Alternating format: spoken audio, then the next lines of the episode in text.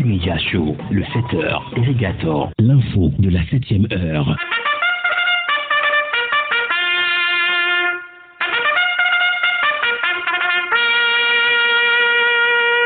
« 7h, 8h15, Irrigator et les rédactions sont à l'antenne pour le show du matin.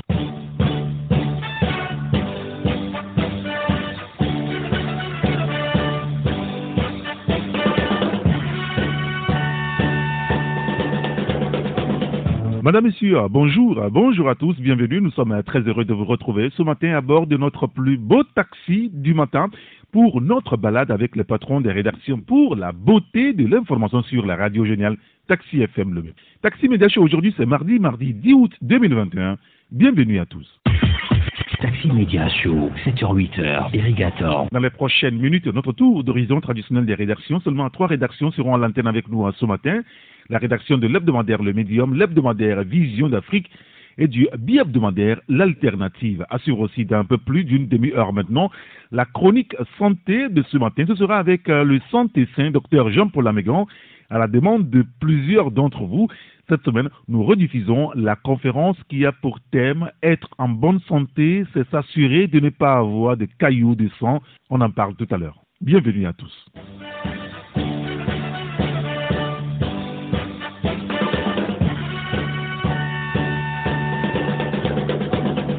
Nous commençons la revue de presse de ce matin avec le quotidien Forum de la semaine. Société, 363 milliards déjà mobilisés aux fins des ripostes anti-Covid. Le confrère revient sur le sujet. Vous lirez donc l'article à la page 3. Tribunal de Tchévier, l'inspection générale des services judiciaires entre dans la danse et reçoit les collectivités d'Ogan et Novon c'est de même main que le juge Gandhi a pris l'argent. Nous sommes musulmans. S'ils misent là, on fait ablution et on frappe le courant, relate un protagoniste de la crise. Donc vous lirez donc euh, tout cela dans le quotidien forum de la semaine ce matin. Et puis euh, politique, et si Agbeyoumé suivait les conseils du maître d'église? Une interrogation à lire dans le journal et puis accusé de sorcellerie. Son cadavre est retiré de la morgue et incinéré les détails de tous ces sujets à lire à la page 4. D'ailleurs, on en parlait hier avec Médard ABTP, le patron du quotidien Liberté. Et le quotidien Liberté, justement, dans lequel encore ce matin, Brigitte Adjamango Johnson qui déclare dans le colonne de notre confrère le régime est dans une logique de se choisir ses propres opposants. C'est ce que vous lirez à la page 3. Insécurité grandissante à Lomé, les malfrats défient Yark Damran, écrit le journal. Le qui revient également sur la libération de détenus politiques. Bonne nouvelle en Côte d'Ivoire, indifférence de Fort Singbe au Togo. L'article est à lire dans le quotidien Liberté, dans le kiosque ce matin. Le troisième quotidien dans le kiosque ce jour, c'est l'économiste du Togo. Foire ITF 2021 en Afrique du Sud. Les hommes d'affaires togolais à Durban à lire dans le journal. Et puis, euh, scolarisation des enfants, la Banque mondiale recommande la langue maternelle. C'est ce que vous lirez dans le journal. Un mot sur la consommation, les prix mondiaux des produits alimentaires fléchissent en juillet. Les détails à lire dans le journal et puis JO Tokyo 2020. 113 médailles pour les USA. Le confrère revient sur le sujet. C'est dans le journal L'économiste du Togo. Et notre première rédaction ce matin au téléphone avec nous, c'est la rédaction de l'hebdomadaire Le Médium. Pour en parler, nous sommes avec le patron de ce journal, c'est Credo Tété. Credo, bonjour. Bonjour à toi, cher ami euh, Eric Gator. Et ce matin, Credo, vous revenez sur ce que vous qualifiez des blablabla d'Agbeyomi Kojo. Hein? Oui, euh, Eric, les blablabla d'Agbeyomi, il faut dire que Agbeyomi Kojo revient sur la scène en s'adressant à sa nation fictive, puisqu'il continue de croire qu'il est le président de la République du Togo et que sa victoire lui a été volée. Il appelle les puissances internationales à le rétablir dans ses droits. Drôle de personne, cet Agbeome Kodjo, qui ne l'onne plus du côté des Togolais qu'il aurait élu et qui serait prêt à tout pour revendiquer sa victoire, mais qui va appeler les puissants de ce monde au secours. Ce qui est intéressant dans cette nouvelle sortie du président du MPDD, c'est sa volonté de se faire une virginité auprès des Togolais en les caressant dans le sens du poil, en se comparant même à l'apôtre Paul sur la route de Damas. Apparemment, et contrairement à ce qu'il croit, l'acceptation de sa rédemption par les Togolais n'est pas pour demain. Son chemin de croix risque d'être très long, car les Togolais qu'il a brimés dans le passé, alors qu'il avait le pouvoir de faire autrement, n'ont pas oublié. Ils sont peut-être des chrétiens, sensibles à la vie des personnages de la Bible, tels Saint Paul ou Moïse, mais pas aussi naïfs pour les comparer à un personnage tristement célèbre comme Agbeome Kodjo. Il a beau jouer sur la corde sensible des Togolais. La démarche est vouée à l'échec. Il le sait très bien, M. Agbeome Kodjo. Mais comme à son habitude, Eric, il veut entourlouper ses concitoyens pour paraître comme le Messie. Et contrairement à ce qu'il annonce, personne ne rendra à César, alias Agbeome Kodjo, ce qui ne lui appartient pas. 20% de l'électorat togolais lui ont fait confiance lors de la présidentielle de 2020. Plus de 70% ont porté leur choix sur Faure Nyasingbe. Ces résultats ont été validés par la Cour constitutionnelle. Et donc, le César n'a rien à réclamer si ce n'est sa place de l'opposant numéro un au pouvoir en place. Si ce n'est sa boulimie du pouvoir, Eric Agbeome Kodjo aurait pu jouer parfaitement ce rôle qui est tout aussi important pour la vivacité de la démocratie dans nos pays. À son âge, il avait encore la possibilité de participer au prochain scrutin et les gagner, si c'est la volonté du peuple togolais, bien sûr. Mais parce que Monseigneur Kodjo lui a mis dans la tête qu'il a réalisé l'alternance au Togo, il y croit dur comme fer et ne veut plus s'en défaire. On a beau envie de lui dire de quitter sa bulle et de revenir à la réalité. Mais Eric, en y réfléchissant bien, il semble qu'on peut le laisser dans son monde illusoire qui lui fait croire qu'il est président de la République avec son gouvernement fantôme et fantoche. Peut-être que cela le maintient en vie. Faisons donc œuvre utile de le laisser dans ses illusions. De toute façon, les puissants de ce monde dont il sollicite le concours, aujourd'hui les Togolais savent que c'est Fort Nyasingbe qui est la manette du pouvoir au Togo il exerce l'effectivité du pouvoir. Les jérémiades d'Agbeome n'y feront rien, ni aujourd'hui, ni demain. Et comme l'a si bien relevé Maître Jean Yaovi Degli, les carottes sont bien cuites pour Agbeome Kodjo. Nous n'avons jamais cessé de le lui dire depuis plus d'une année déjà, Eric. Très bien. Ben, écoutez, on lira l'article dans votre euh, journal. Et puis, vous parlez aussi de la décentralisation. Hein. Cet apprentissage permanent, on va dire, un credo. Oui, certains rouages du processus de décentralisation enclenché depuis plusieurs années au Togo semblent être mal perçus, même par les autorités en charge de ce département assez complexe. En effet, Eric, une lettre du ministre de tutelle, le ministre d'État, ministre de l'administration territoriale, de la décentralisation du développement des territoires, M. Payado Aboupessi, à Madame le maire, de la commune goût 1 nous pousse à des réflexions légitimes.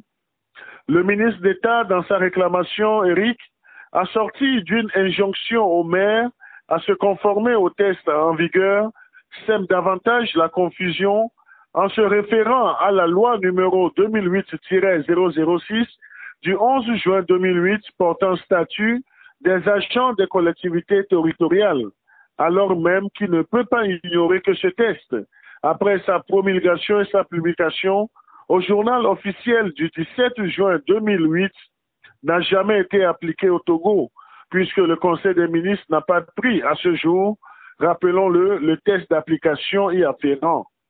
Surpris par le contenu de cette lettre adressée à Madame le maire de la commune goût 1, nous avons cherché à notre journal Le Médium à, en avoir le cœur net sur l'état du droit positif dans notre pays au sujet des questions sus-évoquées.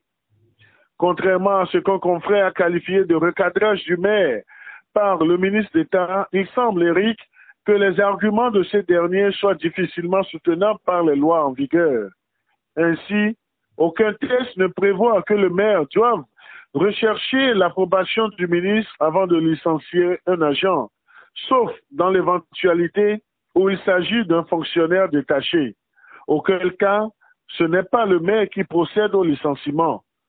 Et, euh, euh, soutenons-le, où, notons-le, aucun des deux agents mentionnés par la lettre du ministre d'État ne relève de la fonction.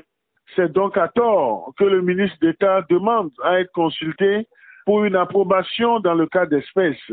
Plus encore, le législateur, imprégné de l'esprit de la décentralisation, a expressément prévu que certains actes des autorités locales listés à l'article 79 de la loi sur la décentralisation et les libertés locales ne sont pas soumis à l'obligation de transmission à l'autorité de tutelle et sont exécutoires de plein droit.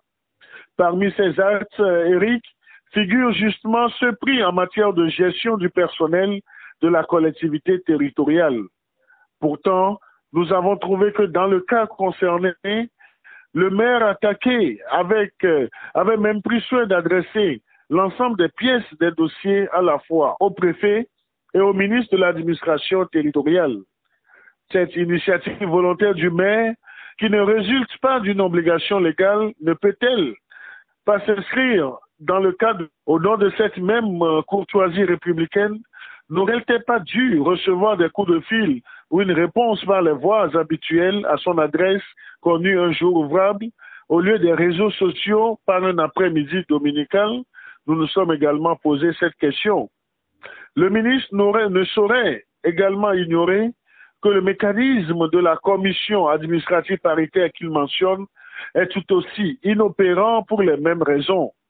Aucun décret, Eric, pris en Conseil des ministres, n'a fixé son organisation et ses modalités de fonctionnement. Quel sens donner alors à une injonction ministérielle qui se fonde sur des tests dépourvus d'applicabilité? Nous nous posons aussi cette question. Très bien. La COVID-19, Fort Nyasingbe lutte sans relâche, dites-vous, hein, Credo Oui, le gouvernement togolais a réceptionné 118 000 doses de vaccin Johnson Johnson jeudi dernier à Lomé dans le cadre de la campagne de vaccination contre la COVID-19. Le pays devient ainsi le premier du continent à recevoir ce vaccin fabriqué en Afrique du Sud. Et ceci n'est qu'une infime partie des 4 millions de doses pourvu ou prévu par le Togo. Fornia Sigbe n'en est pas peu fier. Et le président de la République a raison, Eric, d'inviter les Togolais à la vaccination massive pour que l'effort du gouvernement ne soit pas vain. Ce nouveau lot de doses de Johnson Johnson porte à 716 620 le total de vaccins acquis par le Togo depuis mars 2021.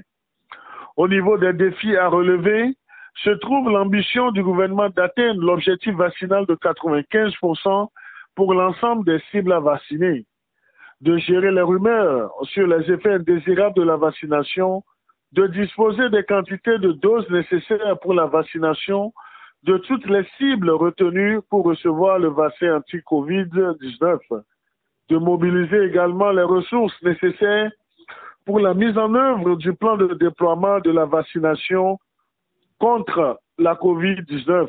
Et au niveau des perspectives, il est prévu, Eric, l'adaptation progressive du plan de communication sur les vaccins et la vaccination contre la COVID-19.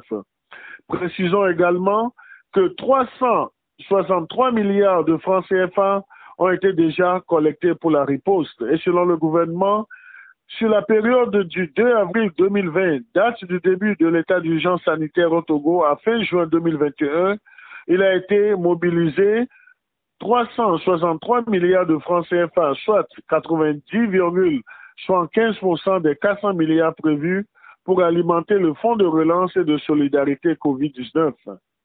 Cet argent a servi, selon nos informations, à mettre en place des mesures anti-Covid, à couvrir les dépenses d'assistance aux populations vulnérables à travers des programmes comme Novici, un programme qui a coûté plus de 13 milliards de francs CFA au profit d'environ 820 000 bénéficiaires à la date du 28 juin 2021.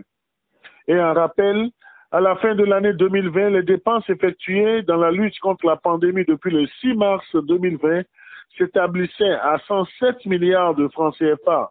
Dans cette somme, plus de 52 milliards avaient été dépensés pour la relance économique. Il faut également préciser que la stratégie nationale adoptée au Togo pour permettre aux populations d'être viables sur le plan social et économique a fait du Togo un pays stabilisé en dépit de la crise. Au rang justement de, des dispositions idoines prises pour étouffer les effets indésirables de la crise, Eric, il y a la construction des infrastructures sanitaires, le réaménagement des centres de santé, l'achat de matériel moderne, la production massive des masques de protection et le subventionnement de leur achat, la gratuité des tranches sociales d'eau et de l'électricité, la baisse des prix des produits pétroliers, la réduction du coût du branchement à l'eau potable et à cela, il faut ajouter la mise en œuvre de la politique d'allègement des charges fiscales, le report des échéances de crédit pour les entreprises. Et notons pour finir que les partenaires techniques, euh, financiers et la communauté internationale ont reconnu la prouesse du Togo dans la gestion de la réponse à la maladie et ont félicité le gouvernement togolais pour cela. C'est parfait. Tous ces sujets à lire dans votre journal, le médium dans le que ce matin. Merci beaucoup, Credo Tété. Merci à toi, cher ami. Euh, bonne suite d'émission. Excellente journée à toi. Merci beaucoup et bonne journée à vous également. Merci, au revoir. À bientôt.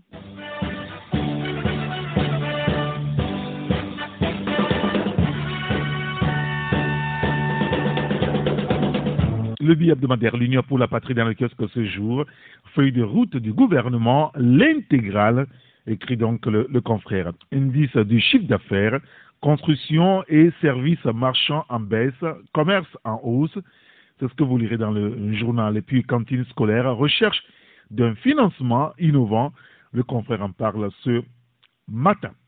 Et notre deuxième rédaction au téléphone avec nous, c'est la rédaction de l'autre billet hebdomadaire, c'est l'alternative. Et pour en parler, nous sommes avec le patron Ferdinand Haïti. Ferdinand, bonjour. bonjour.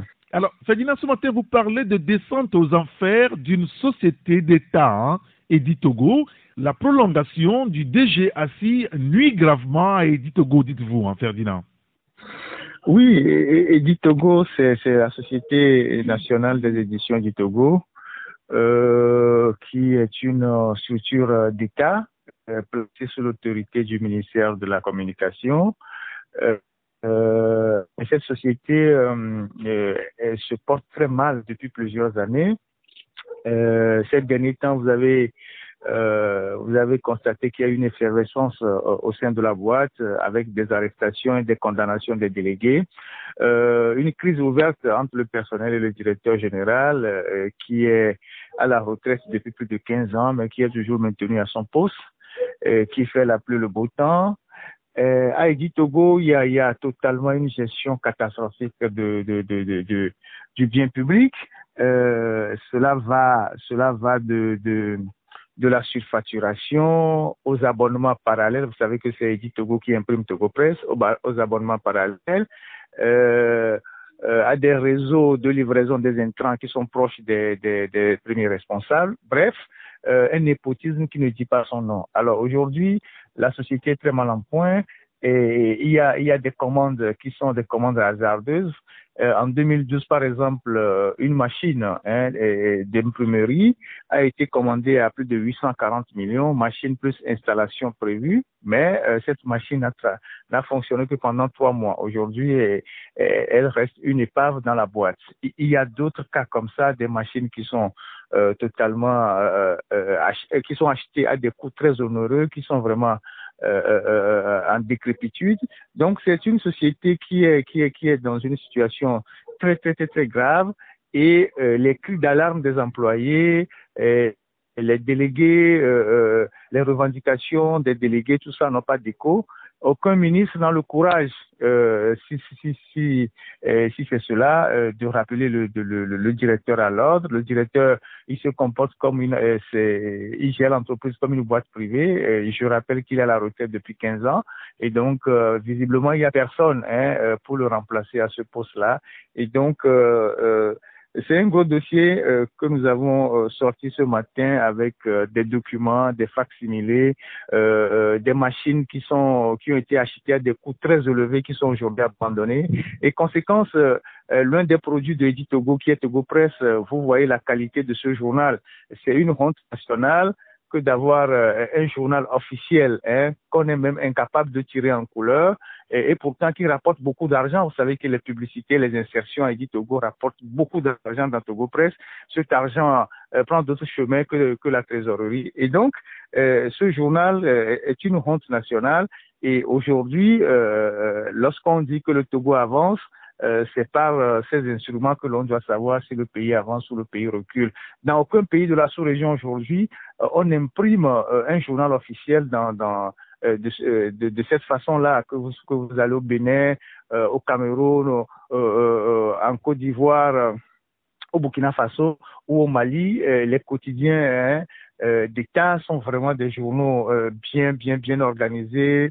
Et les articles sont bien écrits, des dossiers sont faits, et puis la présentation même est impeccable. Mais au Togo, euh, c'est une catastrophe. Et, donc, c'est un dossier que nous avons fait ce matin euh, euh pour apporter quand même la lumière sur ce qui se passe là-bas et inviter les autorités à prendre les taureaux par les cornes et à sauver cette entreprise d'État ou cette société d'État. Très bien. Ben, écoutez, on lira l'article à la page 3 de votre journal. Vous parlez également de l'éducation.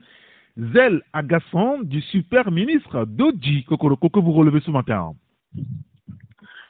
Oui, euh, le ministre Kokoroko, président de l'université de, de Lomé, euh, et je pense que euh, on n'a plus besoin de faire son parcours. il s'est imposé comme le maître absolu hein, à l'université de Lomé, écrasant les étudiants, les associations, mettant, gérant cette boîte d'une main de fer.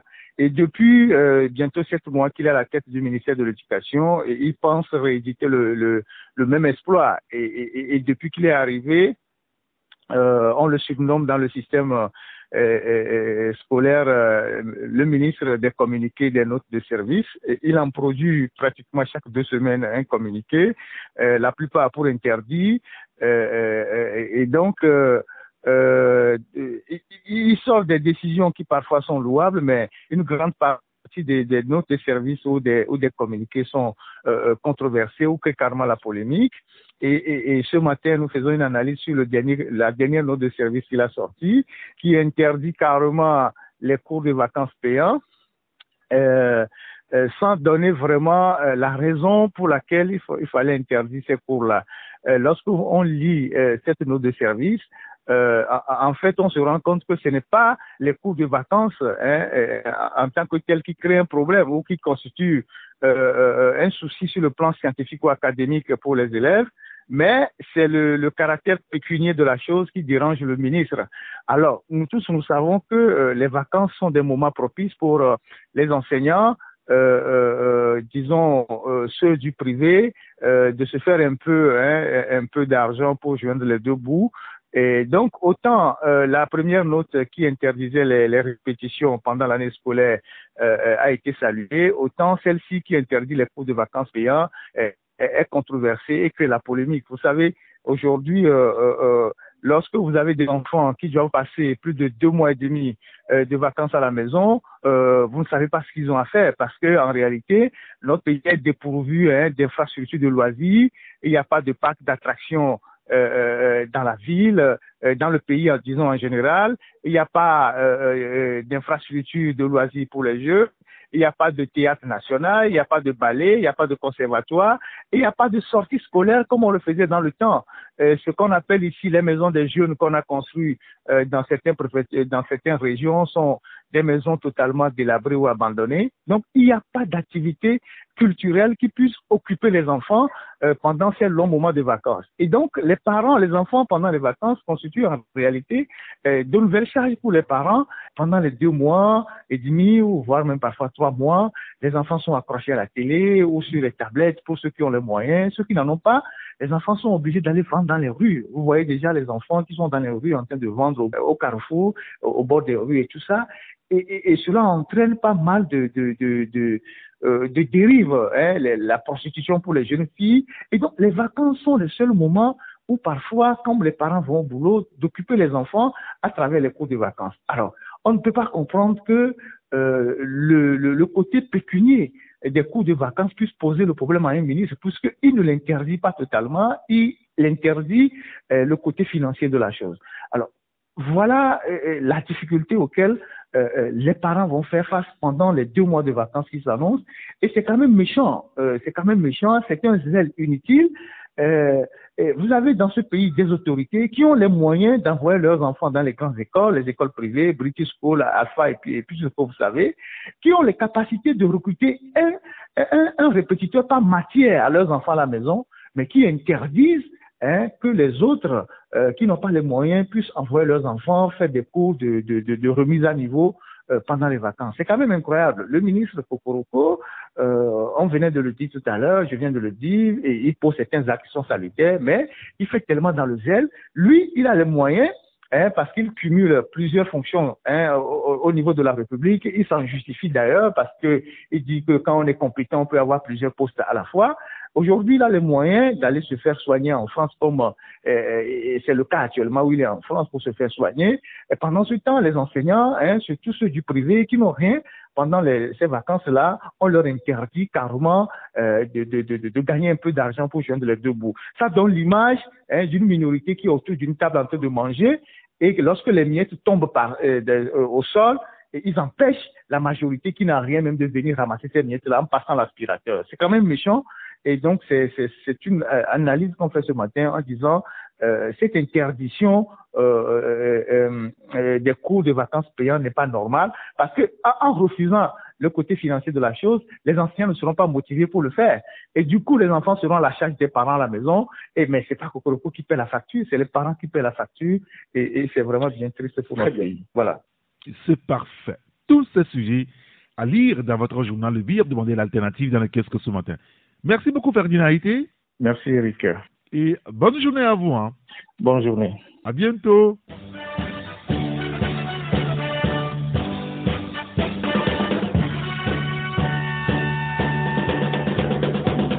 Et notre euh, troisième rédaction qui se signale déjà, on, on, l'apprend, c'est la rédaction de l'hebdomadaire Vision d'Afrique. Et, et, nous sommes avec le patron Adam Adrono. Adam, bonjour. Bonjour, bien citoyen de Terre. Et vous revenez ce matin sur la concertation nationale entre acteurs politiques, Adam, du conte de fées à la tempête royale de l'ANC, écrivez-vous, et vous précisez également qu'Abbas Kaboua est sa langue de bois.